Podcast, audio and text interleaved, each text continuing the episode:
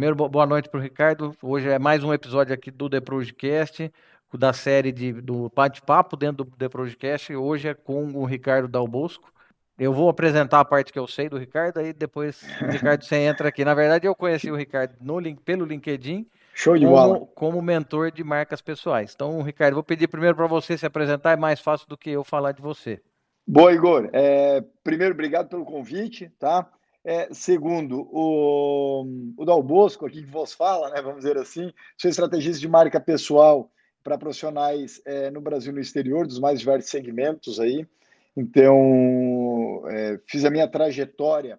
É, tive a oportunidade, eu posso dizer assim, Igor, de passar aí trabalhando nos últimos 20 anos por quatro continentes, que me deu um, uma expertise muito grande para onde é que esse mercado, em termos de projeção de marcas, iria caminhar nas próximas décadas. E, consequentemente, projetando marcas corporativas, cada vez mais se fez necessário projetar os líderes de quem estava puxando os projetos ou puxando essas organizações. E, consequentemente, comecei a fazer isso lá atrás e deu, claro, deu super certo aí dentro de uma, de uma criação de uma metodologia específica. E hoje, então, além de ser Chief Marketing Officer de uma multinacional, é, também é, toco marcas pessoais, aí, criando estratégias para a criação de autoridade moral é, não apenas para executivos e executivas no Brasil e no exterior, mas também para diversos outros profissionais que pretendem o quê? Criar sua relevância no mercado, ou então aumentar as oportunidades de carreira, ou mesmo para quem pretende vender um produto ou serviço de maneira mais, vamos dizer assim, apetitosa, criando cada vez mais valor para aumentar seu ticket médio. Ah, legal. E deixa eu entender um pouquinho assim, como é que como é que você chegou nesse nesse tema de marcas pessoais? Como que isso entrou na, na sua vida? Eu sei que você é de marketing, né? E aí até a minha próxima pergunta vai ser um pouquinho relacionada a marketing, mas como que que você como entrou, é que surgiu, né? Como é que surgiu isso, né? Porque hoje eu vejo assim, marca pessoal hoje muito a, a rede social talvez tenha dado uma alavancada muito grande em, em marcas pessoais, né? Mas como que isso entrou aí na sua na sua vida, né? Bacana. É anos atrás, quando eu trabalhava na África, eu recebi um convite do, do grupo europeu e para vir abrir o primeiro negócio do grupo na América Latina, e especificamente no Brasil. E quando é, cheguei aqui de volta, vamos dizer assim, eu não vim com uma maleta de dinheiro, então eu não vim praticamente com dinheiro para rasgar uhum. dessa operação. Então a gente veio no começo de uma operação vendendo almoço para comer na janta. E com concorrentes que eram grandes é, grandes monstros aí do mercado, empresas que estavam sólidas, fortes, é, por 20 anos, praticamente dominando o mercado que nós entraríamos. Então, como é que você vence os gigantes, Igor? Dentro né, de um mercado ultra competitivo que nós estávamos na época entrando. Bom, com estratégias de marketing de flanqueamento, porque bater de frente com quem é muito maior do que você é praticamente a, a chance que você tem de ser esmagado neste mercado, já que você não tem lastro financeiro e o outro lado provavelmente tem, né? É, é, é, são grandes essas chances. Então, o que a gente partiu? Partimos, ok, porque criar, na verdade, estratégias de marketing de flanqueamento. Por meio de quê? De ações de marketing guerrilha, o famoso marketing guerrilha lá da década de 80 já se ouvia falar. Só que dentro disso, são inúmeras estratégias que a gente criou para conseguir dar a volta nos gigantes e conquistar grandes carteiras nacionais. Grandes, grandes carteiras que eu lhe falo, tipo Coca-Cola, Rodobens, uhum. Manserve, Cervejaria Petrópolis, né, que é Itaipava, é, é, entre várias outras marcas do grupo. Sim, poxa, como é que esses caras que começaram como uma PME começaram a conquistar esses grandes mercados? Foram várias ações aí que daria para a gente gravar uma série de, de, de, de, do podcast aqui do Igor uhum. é, para contar toda essa história. Mas eu vou citar aqui um caso que vem específico à pergunta do Igor. Então, já para deixar claro, muitas vezes a gente vê o sucesso de uma empresa, é, em grande parte, não é apenas um motivo, é uma conjunção de fatores que, fa que fazem com que né, essa empresa se eleve aí o padrão de mercado se torne um concorrente muito forte, mesmo daquelas grandes que já estavam estabelecidas. E uma das atitudes que a gente começou a fazer daí é, anos atrás foi criar relevância para quem estava à frente dos projetos, à frente de determinadas áreas. Então, destacando o CFO, destacando o CEO, destacando o presidente internacional, destacando é, o CMO, entre outras funções. E quando você começa a projetar, além do CNPJ, também um ou mais CPFs, você começa também a aumentar a chance de oportunidades. O que antes vinha apenas para aquele PJ, agora vem pelo PJ, mas também vem por causa do CMO, por causa do CEO, por causa do presidente, por causa do diretor X, por causa do diretor Y, e lá vai. Então você, na verdade, começa a transformar as pessoas, os executivos e executivas, em potenciais canais de venda, desde que isso muito bem elaborado, para se ligar, para se conectar com o seu PJ. Bom, quando comecei a fazer esse tipo de trabalho, ali projetando a marca dentro do grupo, o que, que nós víamos aí? Oportunidades que antes a gente não conseguia chegar, Igor, a gente começou a detectar e começou a cair no colo tipo CEO, assim, cara, muito grande, de empresas muito grandes, não só no Brasil, ou, mas também em nível internacional, aceitando sentar na mesa conosco, aceitando uma reunião, aceitando nos ouvir, aceitando o, o seguinte chamado. Cara, é, sim, eu quero saber mais sobre a solução de vocês, porque, poxa, o que, que vocês estão fazendo no mercado que realmente isso daí está tá impactando, estou ouvindo falar bem e quero me sentar. Ou seja, aquela pessoa ela passa a ficar mais à vontade, aquele CEO, aquele setor de compras, aquele seja lá quem está cotando com você, porque ele não está apenas mandando uma, uma mensagem para um formulário da empresa que está no site, para talvez ir cair no departamento de vendas ou de marketing, e que ele não sabe que se vão atender ele ou ela. Certo. Consequentemente, quando você trabalha não apenas deste modo para captação em volume de leads, mas também os níveis hierárquicos cada vez maiores, o que, que você tem? Você tem um CEO falando com o CEO, outro C-level falando com outro C-level, setor de compras muitas vezes falando com um diretor. E o que, que isso proporciona? Proporciona empatia maior do que antes havia, em termos de uhum. encontro de interesse interessado entre fornecedor e quem está deixando aquele lead no formulário. E quando você proporciona este encontro, essa empatia, você tem um encaixe perfeito. É que nem né, um quebra-cabeça de 3 mil partes. Tem 3 mil CEOs de um lado, mas muitas vezes a sua oportunidade só encaixa com uma peça daquele jogo lá de 3 mil, né? Dentro daquele, dentro daquele cenário.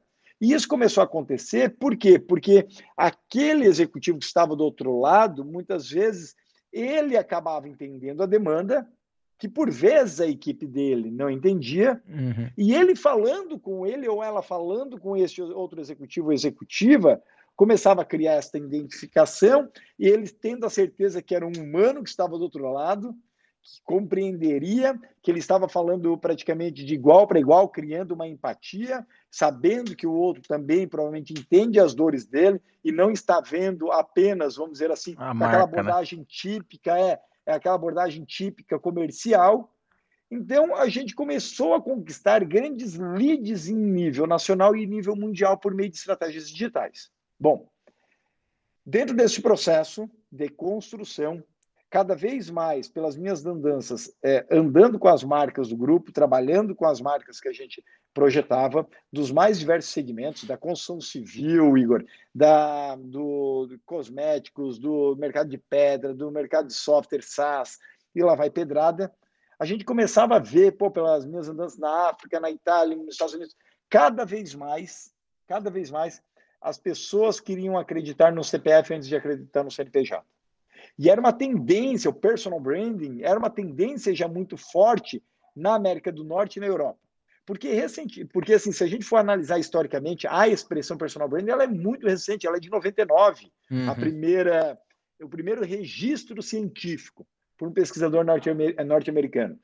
Claro que várias pessoas construíram sua marca décadas e até séculos Sim. atrás, né? mas conhecimento como uma expressão, personal branding, como um método para desenvolver o seu branding pessoal, para não apenas construir seu marketing pessoal, mas formar a sua plataforma, né? formar a sua marca pessoal, algo mais amplo, algo mais estruturado dentro desta visão de propósito, legado e valores que eu quero comunicar para o mundo por meio da minha tecnicidade ou não, Uhum. Aí começou, comecei a perceber que cada vez mais o mundo demandaria por isso no, nas questões profissionais.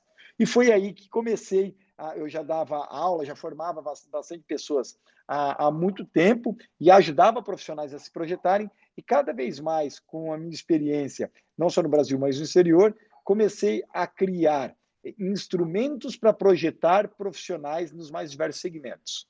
Tá. E quando nós começamos foi praticamente aí num ascendente, num, num caminho exponencial, eu posso dizer, é, de anos atrás é, é, até agora. Por que isso, Igor? Por causa que praticamente a gente ensina as pessoas, realmente ensina, não é apenas eu vou fazer e a pessoa entra num trilho uhum. e ela simplesmente vai cumprir. A gente, a gente ensina como a pessoa ela pode se projetar para quê? Para ela, primeiro, ganhar visibilidade. Segundo, Igor, para que ela ganhe notoriedade. Terceiro, ela começa a ganhar respeito. Quarto, ela começa a ganhar admiração nas redes sociais. E quinto, ela ganha autoridade moral. É quando praticamente as pessoas começam a tratar ela. Vai, lem vai, vai olhar um tema e vai, vai lembrar de alguma coisa. Exatamente, Nossa. exatamente. É, ó, a Siri ligou aqui. é, é, quando alguém pensa sobre um determinado tema, tá? E, putz, vem em mente logo aquela pessoa, vem em mente o Igor, vem em mente o Dal Bosco. Uhum. Ou seja, você começa a se tornar top of mind em determinado segmento. Então, este, este processo, até chegar no nível que nós, que nós estamos hoje em termos de, de projetar profissionais, foi realmente uma construção. É, é, é um, um, processo, um processo, é, não posso dizer lento, Igor, porque ele sim foi muito acelerado, foi bem dinâmico, mas que é, de forma não apenas prezando o sucesso dos profissionais, mas sempre com muita cautela, gerindo riscos. Certo. Tá? Então, isso aqui é um cuidado que o profissional personal branding tem que ter, e infelizmente a gente encontra pouco isso no mercado ainda. Sim. Ou seja, muita gente incentivando aquele profissional a ter sucesso. Tudo bem, mas é gestão de risco, onde é que ela entra aqui dentro dessa estrutura? E isto a gente começou cada vez mais trabalhar, por quê? Para dar segurança. Segurança é o primeiro passo que você precisa passar para o outro lado. Porque o outro lado ele está entrando numa insegurança, vamos dizer assim. Ele está entrando num caminho que ele nunca percorreu. Certo. Então, o primeiro passo é o seu mentor, né? Ele conseguir passar essa segurança, essa confiança, para daí vocês dois trilharem aí rumo ao sucesso. Não, legal. É bem interessante essa, essa ideia, que na verdade já é o que você falou, não é, não é nova, mas eu acho que é novo com a nome, marca pessoal, mas sair um pouquinho da. Normalmente a gente sempre é, visualiza uma marca e não um CPF, é um CNPJ Exatamente. e não um CPF. É o que você falou. E o que você falou de se conectar com o humano, né? Porque você não está conectando com a marca, né? A gente compra do, de, do, do Ricardo Dalbosco, não da marca tal, né? Igor, e ainda mais hoje em dia que está todo mundo escamado. Sim. Né? Porque foi o seguinte, né? O boom da web, beleza. Aí todo mundo entrou e todo mundo compartilhava tudo que via pela frente, era quase que tudo que era viral, as pessoas compartilhavam, não checavam fonte e etc. É, exato. Daí depois, com volume na web, as pessoas começaram a se tocar, opa, não dá. Olha as roubadas aí que eu estou entrando em função de simplesmente, né, enviar conteúdo sem checar, simplesmente não é, não basta apenas postar sem me preocupar com se posicionar. E aí as pessoas começaram a se preocupar dentro deste eixo e começaram a simplesmente, peraí, mas quem que é essa pessoa que eu estou seguindo? Quem que é essa pessoa que eu geralmente eu dou bola aqui? Porque quando você está seguindo alguém, você está dando bola, né? Dando Exato. bola no sentido de, pô, eu quero ver o que essa pessoa está dizendo e talvez aí eu vou aproveitar algo com relação a isso. Então, poxa, deixa eu, deixa, deixa eu filtrar um pouquinho melhor porque volume de informação tem a todo momento na web. Sim. Agora, poxa, quem que eu vou deixar entrar aqui na minha casa? Porque a partir do momento que você pega aqui o seu celular e esse celular você traz para dentro da sua casa e o conteúdo de várias pessoas que você segue, você abre, você está deixando aquele conteúdo entrar na sua casa. Sim. E ele pode estar entrando de uma forma consciente ou mesmo inconsciente né? sem se você se tocar o efeito que determinados conteúdos podem fazer em você. É, fica, fica rolando lá a telinha do celular assim, né? E vai indo, né? Você não sabe o que, é, que lá na frente alguma coisa vai, vai aparecer, né? Exatamente. E aí o que, que acontece aqui, Igor? quando é, as pessoas começaram a perceber isso, né, elas começaram, agora a gente vive a era do que? A era total não apenas da liberdade, tipo, caramba, posso postar o que quiser, volume na uhum. web é, é, novo, porque já não é mais novo, era digital já não é mais novo, mas agora as pessoas começam a se perguntar no seguinte: parei, mas quem que eu sigo? E não é apenas se a pessoa tem conteúdo, quais são os valores dessa pessoa? Sim. Será que essa pessoa tem algo né, que realmente, é, socialmente, eu me identifico? Será que o que ela quer construir, será que realmente isso tem conexão com o objetivo da minha vida, com o que eu preciso também para a minha carreira, ou para a minha vida pessoal, para a minha Exato. vida familiar? Então as pessoas começaram a se tornar questionadoras. E o que a gente vive agora? A gente vive a era, não mais digital, eu costumo dizer, mas era da desconfiança digital. Exato. Onde, como tem muito volume, o que é postado, primeira pergunta que muitos se fazem é: isso é verdade? Isso é fake? Isso é fanfic? O que, que esse cara que postou dessa maneira? Antes, às vezes, até das pessoas interpretarem aquele conteúdo, se concordam ou não concordam com o conteúdo, hoje em dia muitos estão perguntando qual é a estratégia que o cara tem por trás desse conteúdo aqui que ele acabou é. de publicar. O que, o que, que, ele quer, né? Ele quer alguma o que coisa. O que ele quer? É. Claro, todo mundo quer, né? Exato. Tem gente que quer poder, tem gente que quer dinheiro, tem gente que quer visibilidade. Não importa o que a pessoa quer. E tudo isso é justo. Tá? Só que só que cada um né, com o seu objetivo. Só que a gente vive a era da desconfiança digital, onde as pessoas estão recebendo seu post, estão recebendo, por exemplo, seu artigo no LinkedIn, estão se questionando a todo momento. Qual é a intenção dessa pessoa? Segundo ponto, será que eu comento para dar confiança para essa pessoa? Sim. Terceiro ponto, será que eu dou nos dedos dessa pessoa, né, por meio de alguma crítica, né, seja destrutiva? Então, cada vez mais as pessoas vivem esta era de questionamento. E quando você traz questionamento, a gente traz o quê? A sensação de insegurança.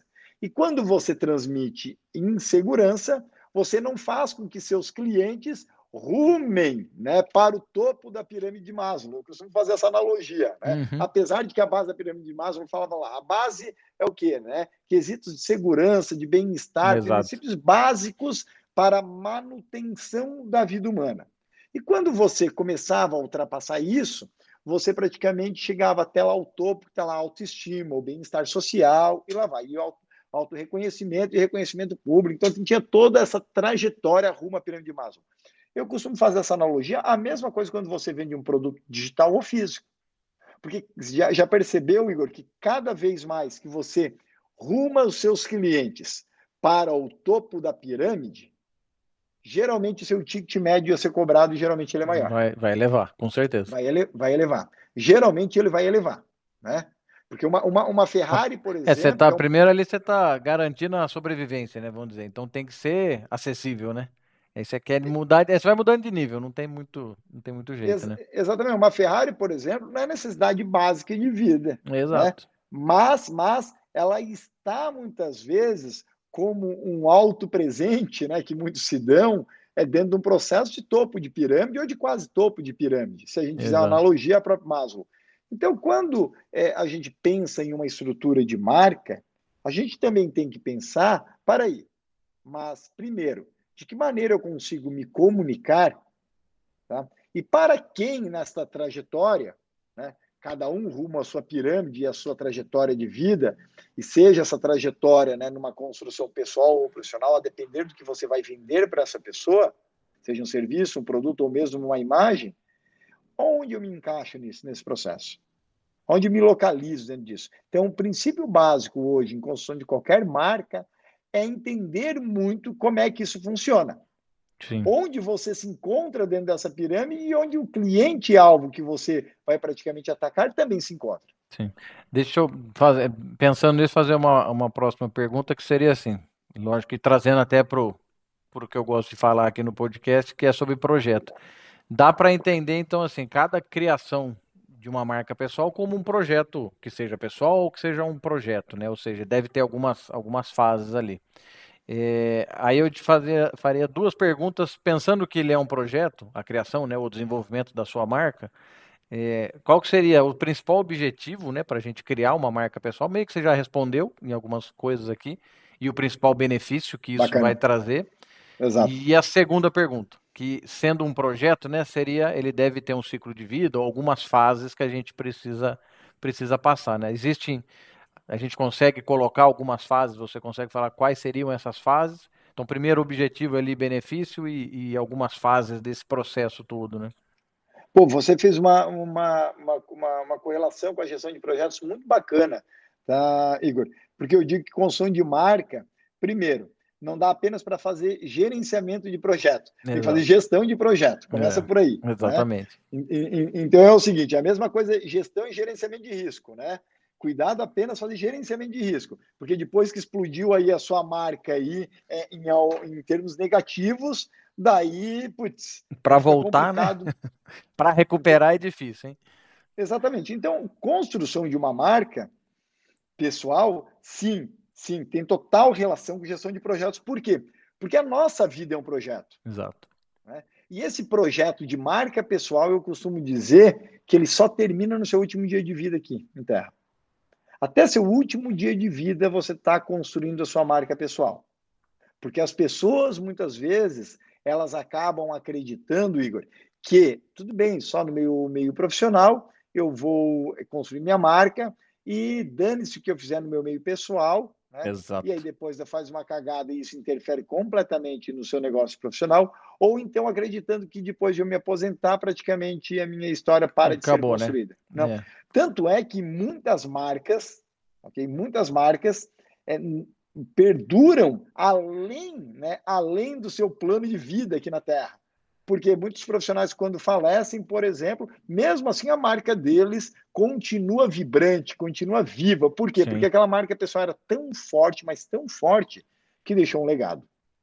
Por exemplo, Muhammad Ali, Ayrton Senna. Pô, Ayrton Senna, todo dia você vê no Facebook, Instagram, LinkedIn, Frase YouTube. Dele. Exatamente, exatamente. Eu, eu, eu adoro Ayrton Senna, então assim, não posso nem falar. Falou Ayrton Senna, já até, já até arrepia, só de lembrar.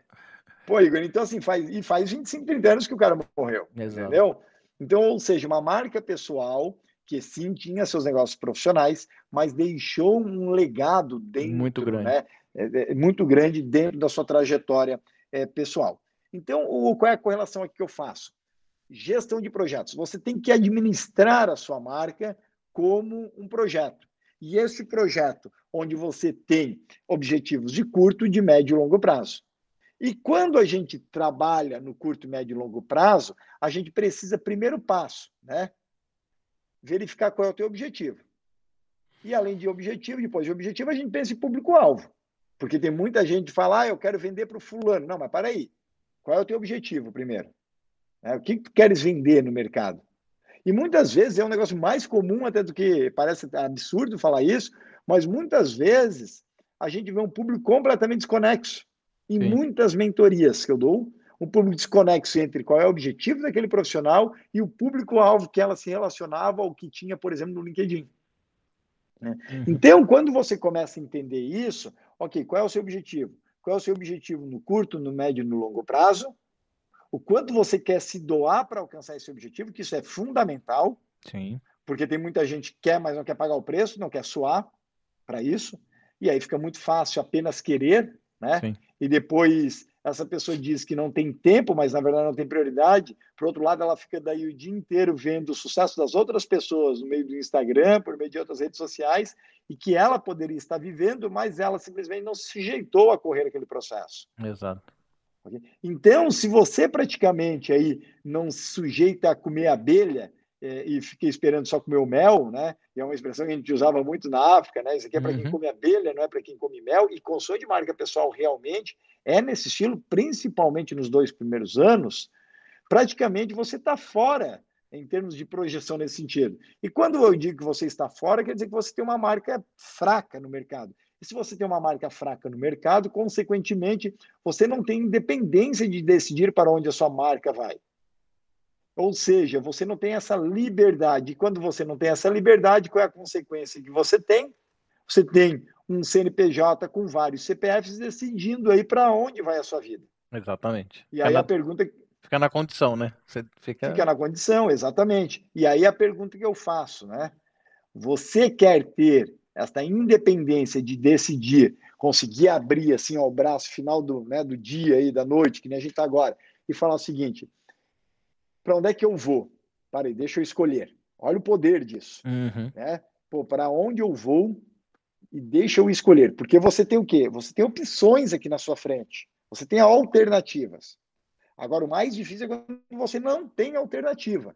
Você foi se afunilando nos últimos 10, 15, 20, 30 anos meio profissional, apenas para este caminho aqui, que ele é coordenado por outras pessoas e não pelo seu próprio CPF. Que é o mais, claro. que é o mais comum, né? Vamos dizer assim, na carreira é profissional comum. é o mais comum. Você fica ali dentro daquela empresa, sei lá, 15 anos. Aí, de repente, acontece uma crise e aí o cara não sabe para onde vai, né? Porque tá 15 anos parado ali, não parado, né? Mas naquele naquele, na, naquela rotina. Lá na firma, né? Lá na, na firma. firma né? exatamente. É 20, 30 anos na firma. E não tem problema nenhum não. você estar 20, 30 anos na firma. São estilos aí, certo? Só que algo que é fundamental que tem que ser, ser, ser, ser, ser visto aqui é o seguinte: é, o, o, grande desafio se encontra quando você está 20, 30 anos na firma uhum. e não e não constrói né, em paralelo uma marca pessoal forte para que você seja reconhecido no seu mercado ou mesmo por players aí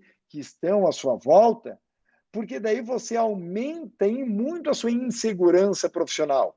E, consequentemente, você tende a afetar a sua família e quem está à sua volta. Uhum. Por quê? Porque praticamente você fica dependente apenas do CNPJ, que você não tem controle ou dela, né? Ou dessa, dessa empresa, ou não tem controle, muito menos você tem controle do mercado. Exato. Tá? Se a gente pegar os últimos anos, aí a gente. Pô, não é o Dal Bosco aqui que está falando. É, o, o, o, são fatos. Se a gente pegar os últimos anos, vamos pegar assim: o brasileiro, a cada três, quatro anos, ele tem uma crise. Crise econômica, social, política, seja que for, a cada três, quatro anos, se a gente pegar os últimos 15 anos, vocês vão ver tem, aí. Né? É. Pega 2008, crise econômica, é, é, petróleo, é, imobiliária Estados Unidos, afetou o mundo. Uhum. 2012, outra crise dessa. 2014, Brasil, específica Brasil Lava Jato. Né? 2014, 2015, Sim. aquele rolo todo. Depois veio o que? Biênio pandêmico. O que eu chamo de biênio pandêmico? 2020, 2021. Lavou mais um monte de gente no mercado. Várias pessoas chegaram para mim e falaram o seguinte: Porra, Dalboso, caramba, cara, eu estava 20 anos lá no mercado, saí, vi que, porra, nem o mercado concorrente me conhece. Exatamente. Por quê? Porque as pessoas elas se basearam em ter um sobrenome que era apenas a empresa que elas estavam. Sim. Então era o seguinte: era o Igor da empresa X. Exatamente. Tá? Era a Fabiana da empresa Y, ok? Era o Michael da empresa Z. Não era o Igor que está na empresa X, a Fabiana que está na empresa Y, ou o Michael que está na empresa Z. Então, olha a diferença né, do verbo ser para estar dentro da construção de um branding pessoal. Você está hoje aqui na empresa X, mas talvez amanhã não esteja. E se este fator de talvez você não esteja, já que depende não apenas da sua escolha, mas também do seu CNPJ, ou seja, né, que você está trabalhando e que outras pessoas possam estar escolhendo o seu futuro. Assim como você depende de um mercado, poxa, é praticamente dois jogando contra um. Exatamente. E se você não tem uma marca forte, você mesmo está jogando contra você. Então você tem três contra pô, zero praticamente. E quando você começa a construir uma marca forte, tudo bem, tem outros fatores aqui que estão rumando contra, né, que podem rumar contra o seu destino profissional de sucesso. Mas pelo menos este daqui consegue influenciar este daqui, se você tem uma marca forte, e você começa a ser requisitado não apenas por um CNPJ, mas por vários CNPJs, e você começa, inclusive, a impactar este mercado, se tornar o quê? Uma referência. E a partir do momento que você se torna uma referência, o que você faz? Abre. Isso aqui abre. Isso aqui abre uma série de oportunidades. Então, entre isso e isso, surgem várias oportunidades. Entre isso e isso, surgem várias oportunidades. E você começa o quê?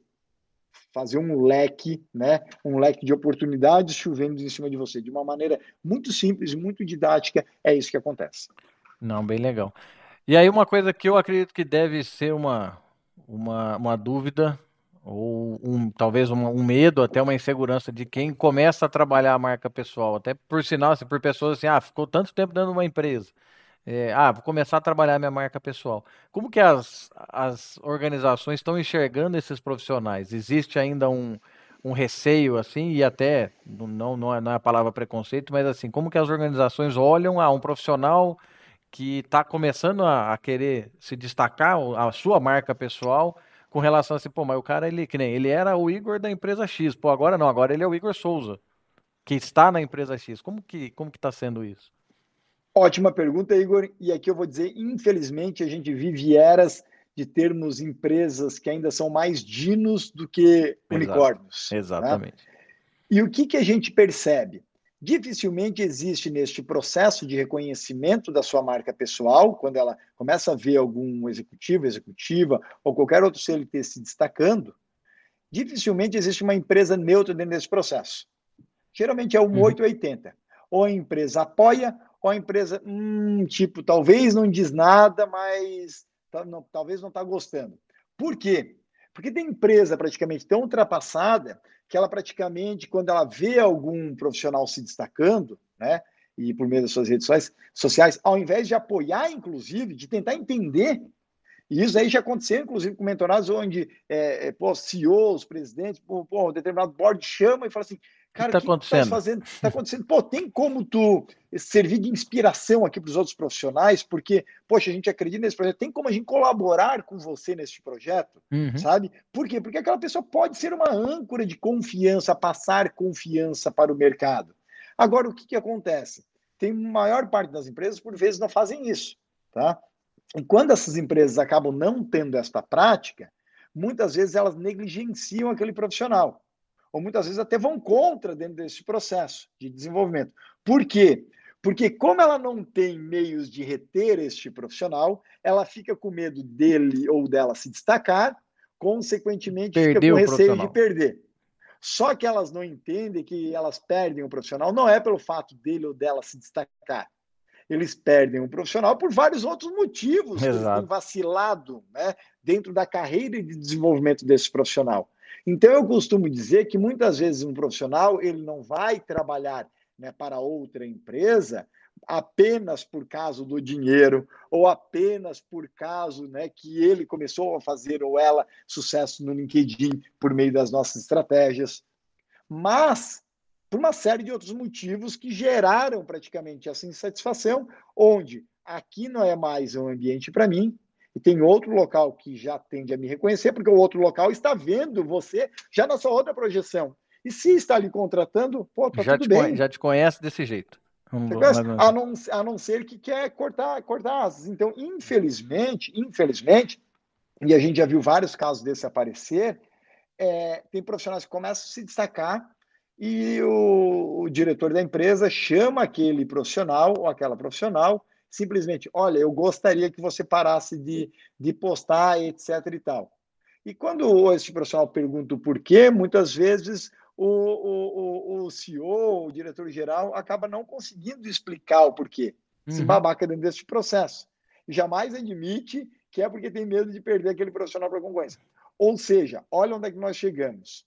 Uma pessoa, um outro CPF, dizendo que você, Igor, pode ou não pode, tá? fazer com a sua rede pessoal, a sua rede social pessoal. Okay? Claro que o bom senso também precisa imperar aqui no sentido de será que aquela pessoa está postando algo que possa prejudicar a marca, é, que possa prejudicar né, a construção que aquela instituição tem feito até agora? Sim. Claro, mas por isso que uma organização hoje, e não é nem as empresas que estão aqui vendo este vídeo agora, ou escutando esse áudio, elas não, não precisam nem se perguntar se deve. Se você não fez isso, você já está completamente atrasado. Mas, no sentido de orientação, se você tem uma equipe, né, se você tem pessoas que constantemente postam, né, representando a marca da sua empresa, cada um em sua rede social é, é, pessoal, o que vocês indicam como boas práticas ou não que os colaboradores, que os conselheiros daquela organização também, quando tem um conselho, tá? O que eles podem ou não, o que vocês sugerem ou não dentro desse processo, que eles toquem ou não para falar da empresa. Sim. Porque daí sim você pode orientar e falar assim: olha, pessoal, a gente não gostaria que nas redes sociais vocês se posicionassem com tais argumentos. E aí abre para discussão internamente, sim. etc. Então você pode ter sim o seu manual de boas práticas instruindo como colaboradores podem se posicionar no ambiente digital. Só que o que acontece?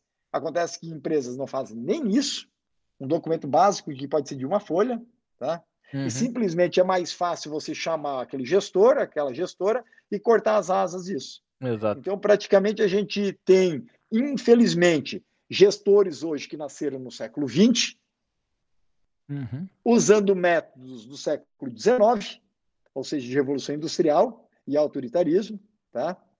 tentando gerir colaboradores que nasceram no século XXI. Igor, não isso, dá. Tá? Isso não vai dar certo nenhum. Isso sim, ó, sabe, é a pandemia é. da ingestão, vamos é, dizer é assim. Verdade. Ok?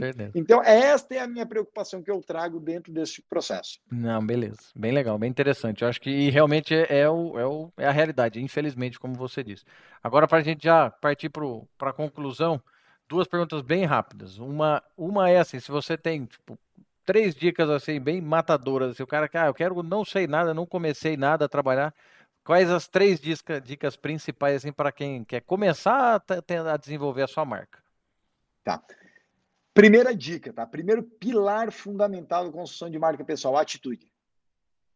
Cara, tu pode ter técnica, tu pode não ter técnica, tu uhum. pode ter vontade, tu pode não ter vontade, né? Então, mas se tu não tiver atitude de simplesmente né? Matar a cobra e não mostrar apenas a cobra, mas mostrar é, o pau, né? o porrete em cima da mesa, ok? Se você não tiver a atitude de realmente eu vou começar, não vai. Nada, nada eh, do que você tem aprendido aí de técnica, vendo videozinho no YouTube, de técnica de como se projetar né? na rede social, no TikTok, no Clubhouse, no LinkedIn, no YouTube, no Spotify, por meio do seu podcast, etc. Nada vai em frente. Então, a atitude é o princípio básico. Independente se você tem um mentor ou uma mentora, se você sabe a técnica ou não, primeiro passo, a atitude. Tá? Então, o primeiro pilar dentro dessa, dentro dessa, dentro dessa é, é, construção de marca pessoal. Segundo passo que, é, que eu trago dentro disso é o porquê que você quer fazer isso. Porque muita gente quer sair vendendo, ponto. Uhum. Né? Quero sair vendendo, tudo bem, mas é, por quê? Não, não, porque eu quero aumentar meu faturamento. Tudo bem, mas por quê? Cara, quando eu faço quatro, cinco perguntas, praticamente lá na quinta pergunta do porquê a pessoa realmente ela está se abrindo. Sim. E aí a gente chega realmente no, pô, o que que representa para ela? O porquê que realmente ela quer aquilo? E é esse coração aqui que eu preciso que ela traga. Porque se eu tenho a atitude e eu tenho um porquê muito verdadeiro, eu tenho o terceiro pilar aqui, Igor. E este terceiro pilar, daí eu entro com a estratégia. Ok? Hum. Por que, que a estratégia faz por meio de uma mentoria? Ela acelera o processo rumo ao sucesso. Exato. Ponto. Tudo que aquele mentor ele passou de infernal na carreira dele, ele vai te ensinar a como não perder energia, tempo e dinheiro da forma como ele perdeu. É um, é um, atalho, é um atalho, é um atalho, mas no, no bom sentido. Não é para você cortar caminho de pular etapas, né? Mas é, um, é para você encurtar alguma coisa mesmo, né? Exatamente. É, tu, talvez você não precise passar por, por pelos catetos, Sim. mas você vai construir uma hipotenusa aí confiável dentro desse processo. Legal. Né? Então, é nesse sentido. São três pilares básicos para se começar essa história. Não, muito bom. E a última pergunta bem rápida é assim: eu sou apaixonado por livro que, que, que, livro que você indicaria, não sei, talvez na, no, no, nessa área né, de, de marca pessoal, mas assim, um livro que você fala, não, cara, putz, esse livro aqui ele é fundamental para quem, quem, quer, quem quer partir para esse lado. O, o, que, eu, o, que, eu, o que eu recomendo, tá? É, Igor, vou recomendar três em um, tá? Se a gente puder aí. Amor, com certeza. Três, três, três, dicas muito rápidas aqui para o teu podcast, para todos os ouvintes aqui. Fico muito feliz aí é, com, a tua, com a tua audiência.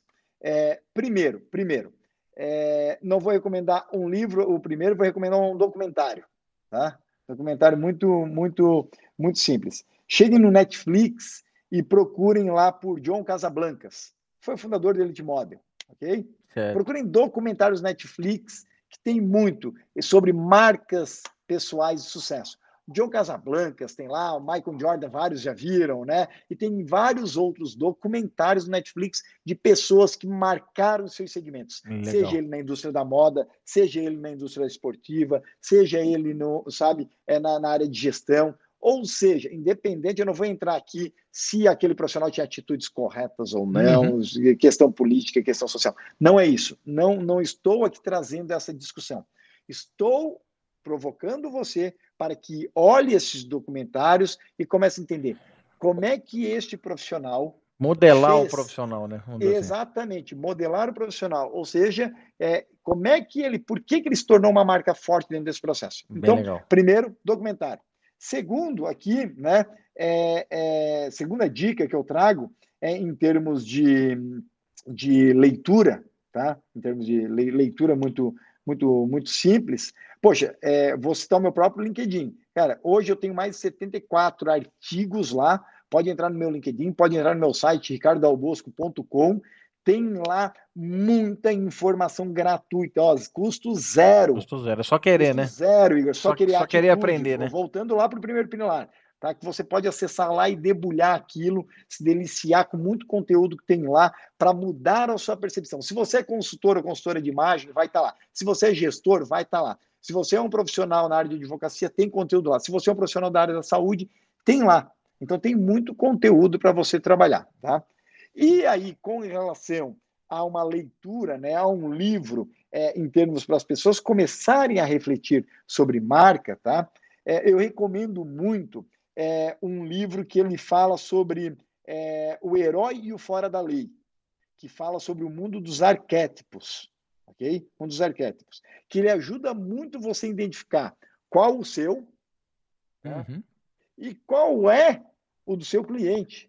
Então, ele dá várias dicas a depender do seu arquétipo, tá? de que forma você pode comunicar e de que forma você pode atingir seu cliente de uma maneira, né? atingir no sentido positivo, para aumentar seu faturamento e a projeção do seu negócio, mas de que maneira você consegue jogar, de que maneira que você consegue gerir melhor a sua marca por meio dos anseios e dos medos do seu público-alvo.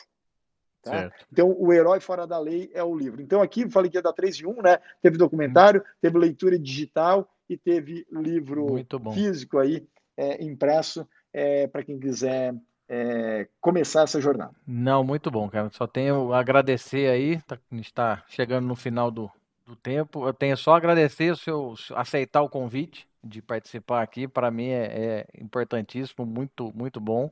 E o conteúdo também para qualquer profissional, mas um profissional que nem da nossa área aqui do gestão de projeto, com certeza vai fazer a diferença. E você já falou um pouquinho, Ricardo Dalbosco, no LinkedIn. Quais são os seus principais canais aí que você indica para as pessoas poderem se conectar com você? Então, lá, é muito fácil encontrar em quase tudo, né? Isso daí também faz parte da estratégia de marca. Né? Você tem que ser encontrável, né?